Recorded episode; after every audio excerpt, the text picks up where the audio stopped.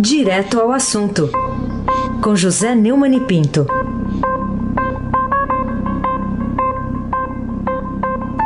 Oi, Neumani, bom dia. Bom dia, Raíssen Abac, o craque. Bom dia, Carolina Ercolim, tintim por tintim. Bom dia. Bom dia, Almirante Nelson e o seu pedalinho. Bom dia, Bárbara Guerra, uma moça da paz. Bom dia, Moacir Biasi. Bom dia, Clã Bonfim, Emanuel Alice Isadora. Bom dia, ouvinte da Rádio Eldorado 107,3 FM, Raizen Abac, o craque. Neumann, estou lendo aqui o blog do Neumann, em que você diz aqui que Carmen Lúcia, Gilmar Mendes e Ricardo Lewandowski não leram os autos antes de decidirem cancelar a condenação do ex-presidente da Petrobras do Banco do Brasil, Demir Bendini, e de porem a Lava Jato e o Brasil em polvorosa. O que que o leva a revelar isso? É, isso foi publicado originalmente pelo Josias de Souza, que é meu colega lá na TV Gazeta, faz o um comentário lá, e que tem um, um, blog no UOL. Conheci o Josias há muito tempo, quando morei em Brasília, ele já estava lá pela Folha de São Paulo, é, chefiou inclusive lá a sucursal, e o Josias é um sujeito sério e confio nele. E ele deu uma notícia que o antagonista, que eu também tenho respeitado muito em matéria de dar notícias exclusivas, né, reproduziu, dizendo que ao anular o processo de Aldemir Bendini, a segunda turma do Supremo Tribunal Federal não constrangiu apenas Sérgio Moro, como também o Tribunal Regional Federal da Quarta Região, de Porto Alegre, e o Superior Tribunal de Justiça.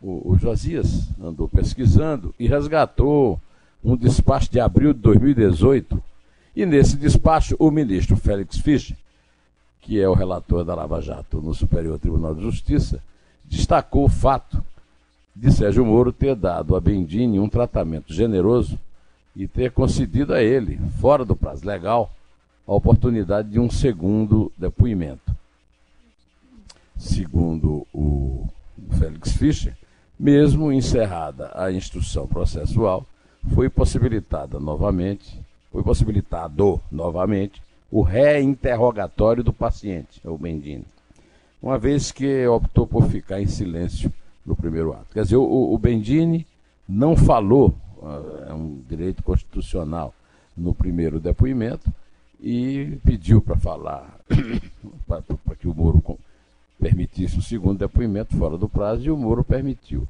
Eu acredito que, bom, como eu acredito que, apesar de não serem gênios nem eh, no direito, eh, nem na ética, Carmen Lúcia, Gilmar Mendes e Ricardo Lewandowski sabem ler.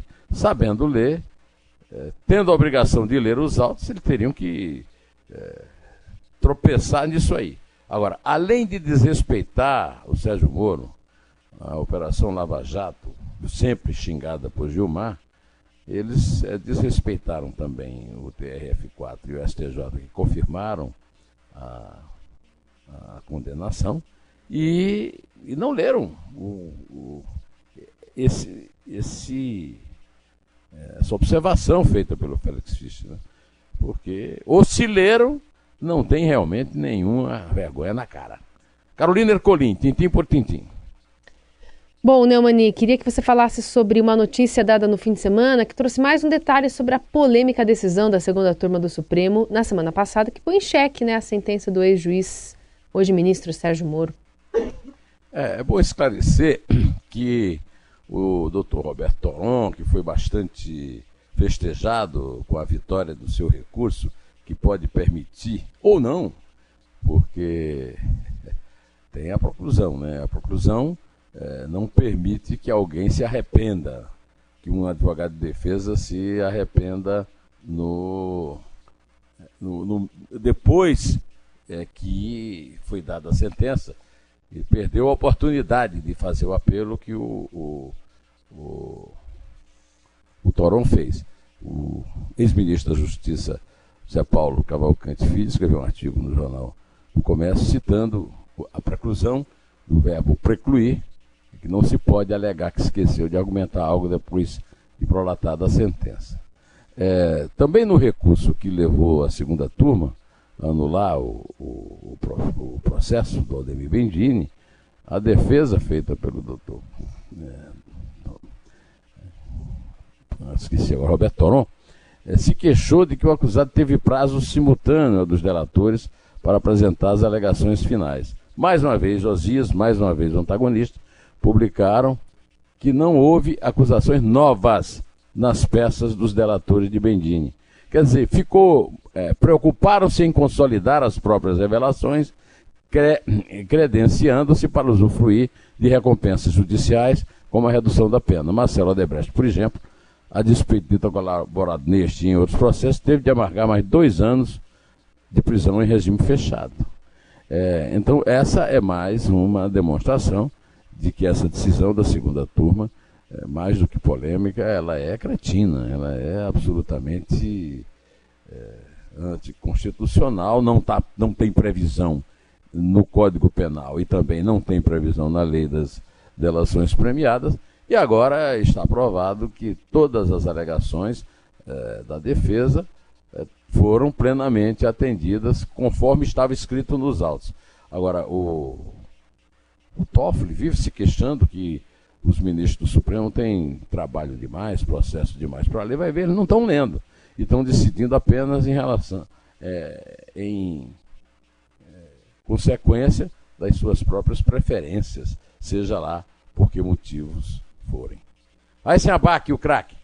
Bom, Neumann, e que importância tem para a discussão sobre o desmatamento da Amazônia, que a gente está acompanhando já vários dias, um depoimento de um madeireiro que até mereceu chamada de primeira página do Estadão no último sábado.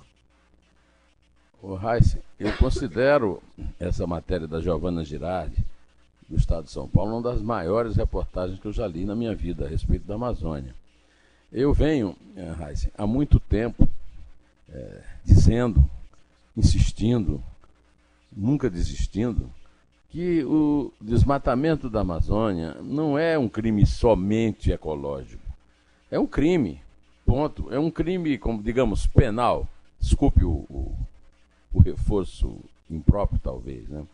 É um crime que merece investigação, é, que merece, merece condenação, que merece prisões. Por quê? O cenário é claro. Os madeireiros não podem cortar madeira em nenhuma floresta do mundo, a não ser aqui no Brasil. E fazem isso porque se associam com políticos do norte e cometem o crime e ficam ah, impunes, porque são sócios de políticos importantes que mandam no país. A reportagem de Giovana, de Giovana Girardi mostra que a apuração do Ministério Público Federal mostra que a devastação ilegal da floresta envolve uma série de crimes, como corrupção e grilagem. Retirada de árvores demanda uso de equipamentos pesados e custo ao menos 800 reais por hectare, um campo de futebol cortado. Essas investigações, segundo a matéria brilhante da Giovana Girardi, elas constam, contam que revelam quadrilhas, ganho milionário por trás do desmate. É, o, na primeira página, o Estadão publicou o depoimento muito impressionante de um madeireiro que já foi preso, Walter Riberti, que diz uma frase, que é a frase que eu venho repetindo sem ter o conhecimento de causa, sem ter ido lá sem ter feito o que ela fez. É, que é, não há como ser madeireiro 100% legal no Brasil.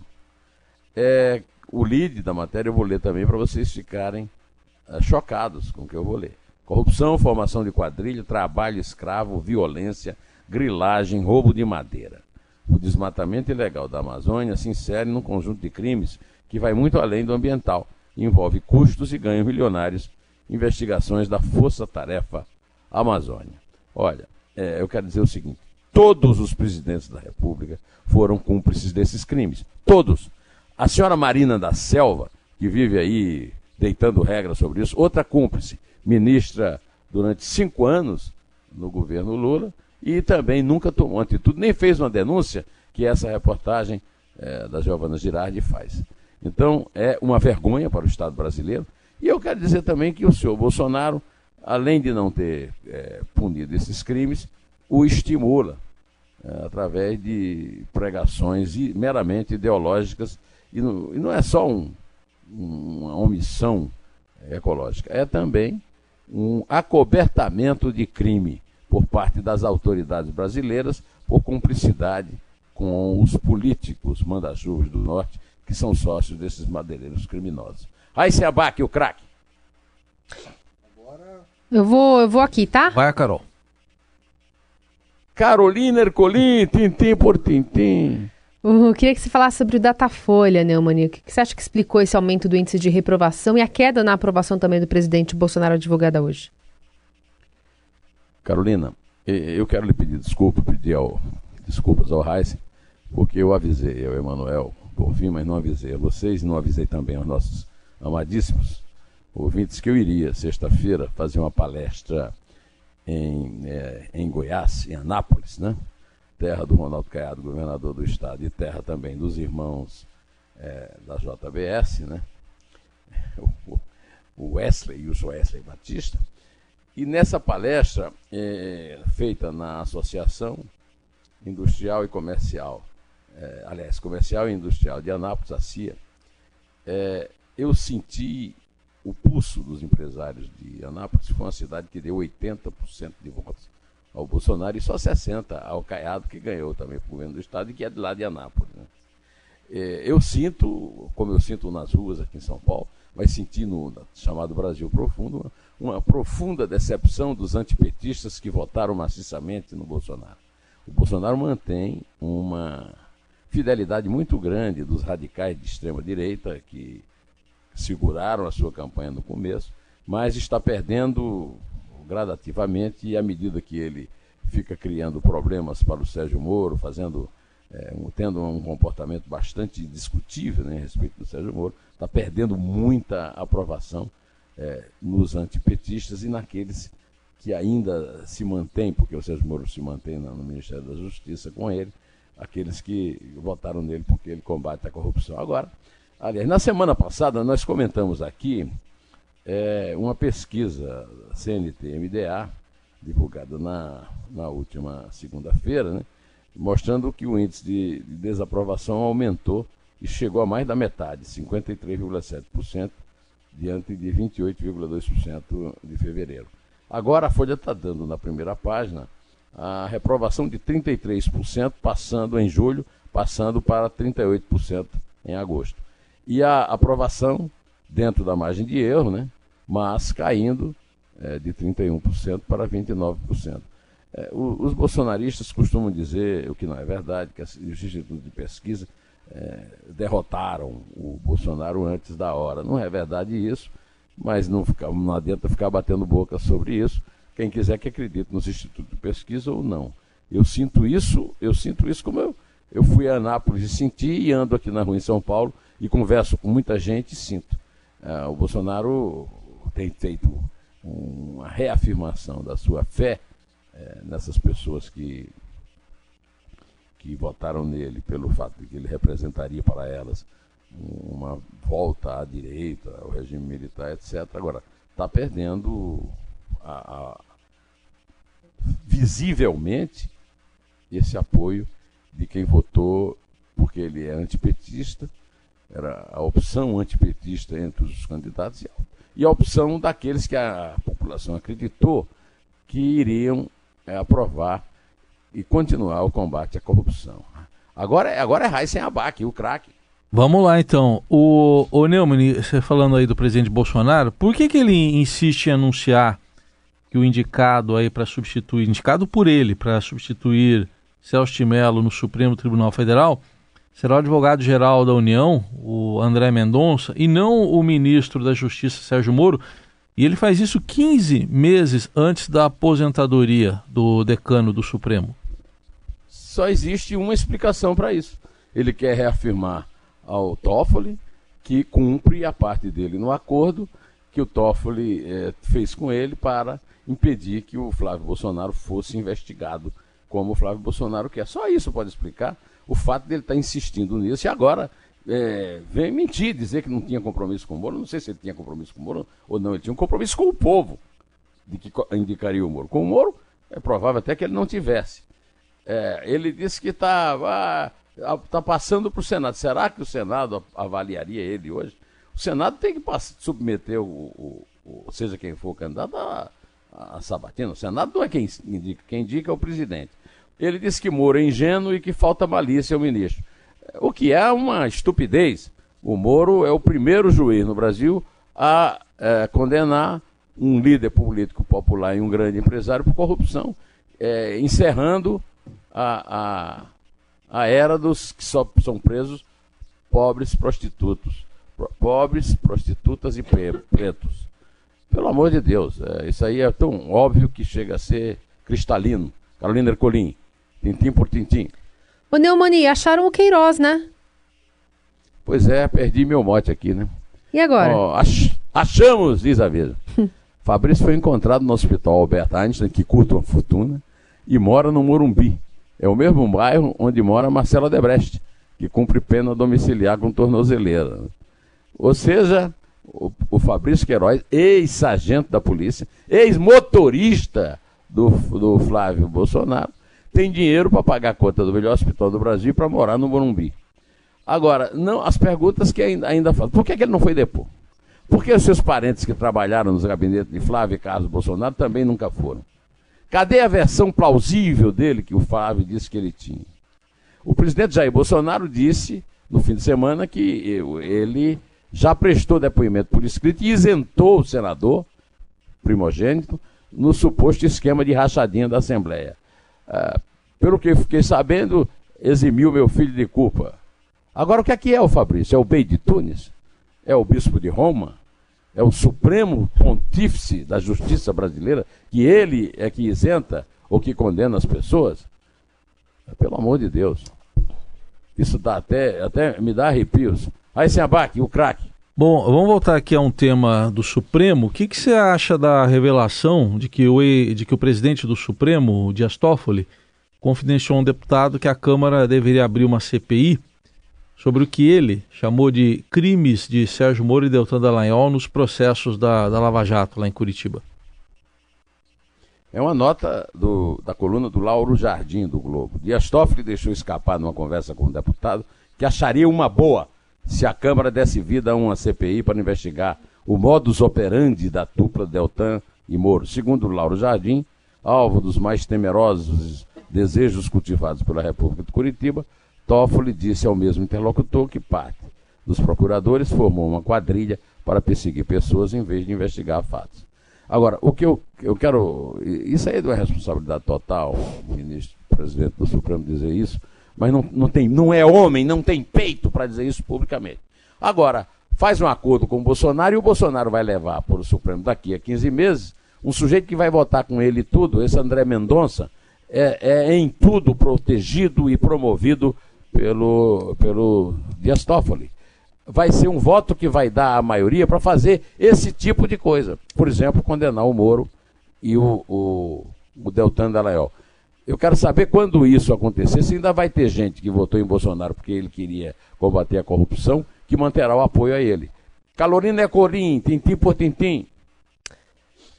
Neumani, outro assunto que a gente quer falar com você hoje tem a ver com é, a Veja, aliás, você se surpreendendo com a notícia dada na primeira página da Folha hoje sobre o estado deplorável da bilionária obra da transposição do Rio São Francisco no sertão do Nordeste. Que avaliação você faz desse projeto que já passou por tantos governos, né? Carolina, é. nessa semana, o meu sogro, Alexandre Tabajara de Castro, que tem uma propriedade rural nas proximidades lá de, de Monteiro, daquela região onde chega a transposição de São Francisco, já tinha me informado que o canal, é, na, na altura de Sertânia, em Pernambuco, já não já está interrompido, ou seja, a água não está chegando ao açude de Buqueirão, na Paraíba, que abastece uh, a maior cidade do interior da Paraíba, que é Campina Grande, e a situação de Campina Grande está chegando a tragédia. Né? O, a Folha botou na primeira página um registro dessa notícia que o meu sogro tinha me dado. Bilionária, transposição de São Francisco definha no sertão. E nessa reportagem registra que ao lado do canal seco, agricultores de Sertânia, Pernambuco, têm que ir até o lago da transposição para buscar água que sumiu há cinco meses na região. Há sinais visíveis de deterioração, com paredes rachadas e estações de bombeamento paralisadas. É, o, o cenário é desolador, né? O eixo leste, que corta Pernambuco e a Paraíba, não resistiu à gambiarra oficial.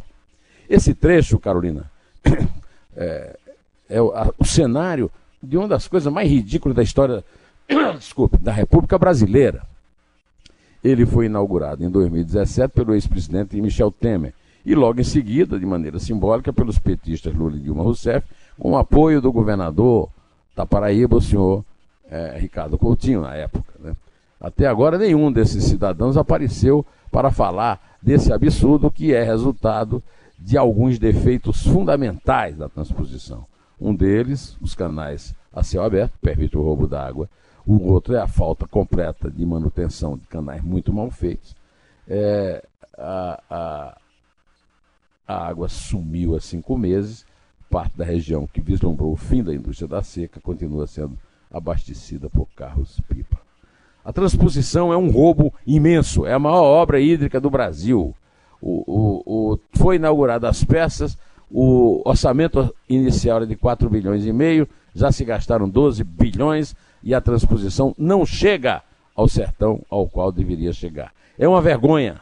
É uma vergonha do, do Lula, da Dilma, do Temer e do Bolsonaro, porque isso aí, essa situação de desleixo, uh, neste momento em que o Bolsonaro perde parte da popularidade, porque chamou o Nordeste de Paraíba e, e, e, não, e não pegou bem, é, já tinha que ter tomado uma atitude, porque falta dinheiro para tudo. Mas para isso aí é o fim da picada. Ah, podemos contar. Como é, como é que se diz lá em Campina Grande? O fim da picada? The end of the picade. Ah, bom. Eu, eu queria Olha, na linguagem original. Original, né? Isso. Olha aqui o, o, o meu amigo Raíssen Abac. é, eu lamentei profundamente o futebol que o Palmeiras jogou ontem. Sim. E, rapaz, que coisa absurda. O, o, time não chutou nenhuma bola em gol em 90 minutos.